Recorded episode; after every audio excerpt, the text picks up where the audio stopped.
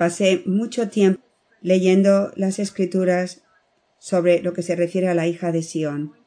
Y voy a compartir una cosa con ustedes. Que ley dice lo siguiente. El Antiguo Testamento habla frecuentemente de Israel como una novia. Es Dios mismo quien desposa a Israel como su esposa, sacándola de su abandono y origen humilde, de su fornicación y prostitución, y purificándola para que sea suya. Por ejemplo, en Oseas, en el capítulo 2, versículo 19 al 23, Dios le dice a Israel, Me desposaré contigo para siempre, me desposaré contigo en justicia y en derecho, en misericordia y en ternura. Me desposaré contigo en la fidelidad, y conocerás al Señor. La hija de Sión se refiere, por supuesto, a Israel. Nuestra Señora también nos enseña que la hija de Sión en el Nuevo Testamento son todos los cristianos. Sin embargo, hija de Sión se refiere a nuestra Santísima Madre igualmente, y ella es la hija de Sión por excelencia. Ella es perfectamente pura y santa, y vive perfectamente en la voluntad de Dios, y le da toda su gloria y honor unida a su Hijo Jesucristo. Por lo tanto, había una frase entonces en el primer mensaje del 25 de septiembre y dice, el tiempo de dolor, el lamento de la hija de Sión es necesario para la purificación del mundo. La primera vez que leí esto, lo entendí que el tiempo de justicia que ha comenzado en el mundo iba a traer un lamento. Y el Señor incluso me hizo leer en las Escrituras el libro de los lamentaciones. Y este lamento es lo que eh, Dios va a utilizar para purificar a la iglesia y al mundo, pero sentí, mientras que seguía meditando estas palabras del Señor, que había otro significado para las madres de la cruz. El tiempo de dolor, el lamento de la hija de Sión es necesario para la purificación del mundo. Si nosotros meditamos en esta frase, viendo a, a hija de Sión como nuestra Santísima Madre, el lamento de nuestra Santísima Madre, la Madre dolorosa, la Madre dolorosa es es nuestra patrona, por decir así, es nuestra madre, nos ha llamado a ser una con ella. El Señor nos ha formado como almas víctimas, especialmente como mujeres, para sufrir los dolores de nuestro corazón maternal unidos al lamento de nuestra Santísima Madre. Y esto es tanto la vida de Santa Faustina que esta unión de dolores con nuestra Santísima Madre en el perfecto amor y sacrificio de amor de Jesucristo es un lamento santo, un, llanto santo, y Él lo escucha. A Abba, Padre. Como madres de la cruz, su tiempo de dolor unidos a la madre de la hija de Sion, Nuestra Señora, se va a utilizar para purificar al mundo y que creer en esto requiere cada vez más de nosotros una fe perfecta. El padre Ron dijo algo muy hermoso para aquellos él dijo algo muy hermoso en su homilía. Él dijo lo siguiente, que la mujer del Evangelio hoy, que, que llora y realmente honra, eh, o sea, que hace la bendición de decir benditos los por haberlos alimentado al Señor, nos representa a todas las madres de la cruz. Estamos totalmente ocultas y en el Evangelio a ella ni siquiera se le da un nombre. Y esto es significativo porque nosotras no, no se nos ve en una multitud. Nosotros en, en una multitud lucimos como cualquier otra mujer y sin embargo el Señor nos ha dicho que nuestra estar en lo oculto tiene gran poder. Pero el padre Ron dijo que esta mujer tuvo gran valentía porque en el tiempo de Jesús para una mujer hablar en voz alta era eh, algo no común y esta mujer fue movida por nuestra Santísima Madre y habló en voz alta y la honró. Y después lo que el Señor le dice es muy significativo, porque Él la bendice, pero bendiciendo a una mujer que no tiene un nombre, está bendiciendo a todas nosotras, las mujeres santas de Dios que pasan desapercibidas, inapreciadas, no vistas. Y el Señor dice, todo el que escucha al Evangelio, a la palabra de Dios, nosotros son nuestros hijos, son mis hijos e hijas. Y lo que Él está diciendo es que nosotros también con nuestra Santísima Madre estamos bendecidas. Y eso es algo muy hermoso porque eso es, eso es gran parte de la vocación de una Madre de la Cruz. Es nuestra nada, nuestro, eh, nuestras estar escondidas, ocultas. Así que vamos a entrar en los dolores, porque ahora estamos viviendo el segundo clavo de la crucifixión. La emoción de dolor ha estado con nosotros desde el principio de amor crucificado, ya que el Señor nos estuvo llevando por el camino de transformación, siendo uno en su sacrificio de amor. Y yo tuve una experiencia, el Señor siempre me da una experiencia concreta de vida cotidiana, diaria, para compartir con ustedes en enseñanza, ¿verdad? Así que esta semana pasada el Señor permitió un traspaso en mi corazón que me llevó a un profundo dolor. Inmediatamente entré en ese dolor con Cristo, ¿verdad? Pero ahora, viviendo el segundo clavo, cuando yo fui a la oración, empecé a, procesar mi dolor con Jesús. Con Él, por Él y en Él, y a mirar a mi dolor. Y recibí una iluminación, un descubrimiento que me enseñó el Espíritu Santo. Me enseñó que mi dolor no estaba, no era completamente puro, que estaba teñido con amor propio. En mi dolor yo vi que estaba muy dolida, era, estaba con mucho dolor porque mi deseo y expectativas no habían, no habían llegado, así que era mucho más acerca de mí, pero después hubo un gran descubrimiento eh, por la gracia de Dios, donde Él me permitió ver que profundamente en ese dolor había algo muy oculto, que yo ni siquiera estaba consciente hasta que Dios me dio la gracia de verlo y fue miedo. Y yo me, me, sorprendí porque la emoción de miedo es algo que les he hablado mucho de ello. Eh, el Señor en mi vida personal me ha enseñado tantas veces cuánto el miedo se oculta y es tan sutil en mi corazón y qué obstáculo tiene para el amor puro. Así que entré en contacto con un miedo que yo pienso muchas de las mujeres lo tienen y es el miedo a no ser protegida y defendida. Y ese miedo fue lo que realmente alimentó el deseo de ser protegida y defendida. Yo siento muchas veces en la misión que Dios me ha dado que estoy sola, que no hay nadie realmente a mi lado para defender y proteger. Así que como mujer me siento totalmente vulnerable a ser herida.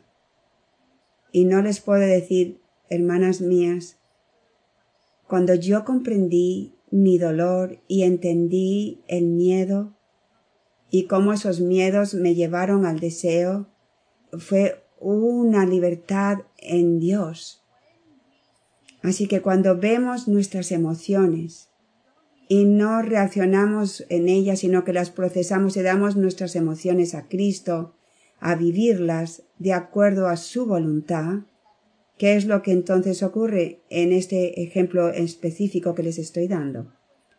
¿Qué es lo que el Señor me estaba pidiendo que hiciese?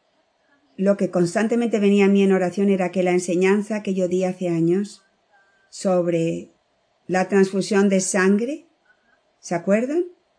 El Señor me estaba enseñando, yo iba a misa y en cada misa yo le traía al Señor mi dolor, pero mi dolor estaba tenido, esa era mi miseria. Cada vez más y más, como el Señor le enseñó a Santa Faustina, que ha sido tan prominente en nuestra comunidad, es venir a ser totalmente transparentes ante Dios. Lo que no vemos, lo que vemos menos.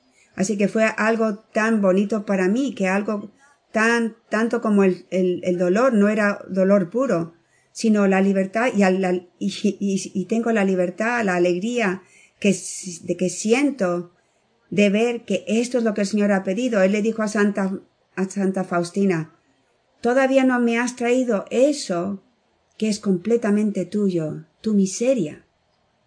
Así que yo voy a misa cada día esta semana y le estado diciendo al Señor, Señor, recibe mi miseria, recibe el dolor, que está contaminado con mi amor propio, con mi miedo.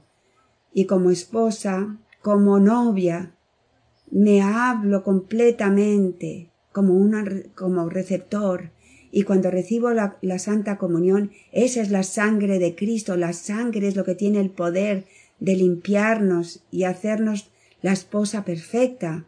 Y, yo digo, mi Señor, tu sangre es lo que tiene todo el poder. Lávame, lava mi dolor en ti. Hazlo puro en, en ti y en María para ofrecérselo a Abba, nuestro Padre. ¿Qué es lo que esto hace? Es algo que complace tanto a Jesús porque somos tan transparentes, somos tan reales, no nos estamos ocultando no nos estamos ocultando como Adán y Eva del Señor. Podemos exponernos completamente a nuestro amado esposo. Y eso es, le complace tanto. En la misericordia de Dios puede fluir cuando nosotros vivimos en la belleza de llevarle a Dios nuestra miseria, porque entonces podemos estar llenos de su misericordia su sangre y su habla que fluye, su Espíritu Santo que fluye de su corazón, nos levanta. Así que todo, de repente, todos estos años he estado uniendo mi dolor al Señor, pero eso es la primera vez en todos estos años que ya he sido una madre de la cruz, que le he dado al Señor mi, mi dolor contaminado. Nunca me había visto a mi dolor tan contaminado. Pero después recibí la la transfusión de sangre. Y puedo decirle aquí, aquí está, enseñándole mi brazo. Y el Señor me lava. Y eso es gozo, eso es paz, eso es amor, eso es unión. Eso es lo que estamos, cómo estamos llevadas a, a vivir el segundo clavo de la crucifixión. El dolor es una emoción muy importante para las madres de la cruz. Es la, es el poder, el centro del poder de nuestra oración en Cristo crucificado con nuestra Santísima Madre. Y voy a leerles de nuevo lo que escribí sobre el dolor, que es para el segundo clavo de la crucifixión.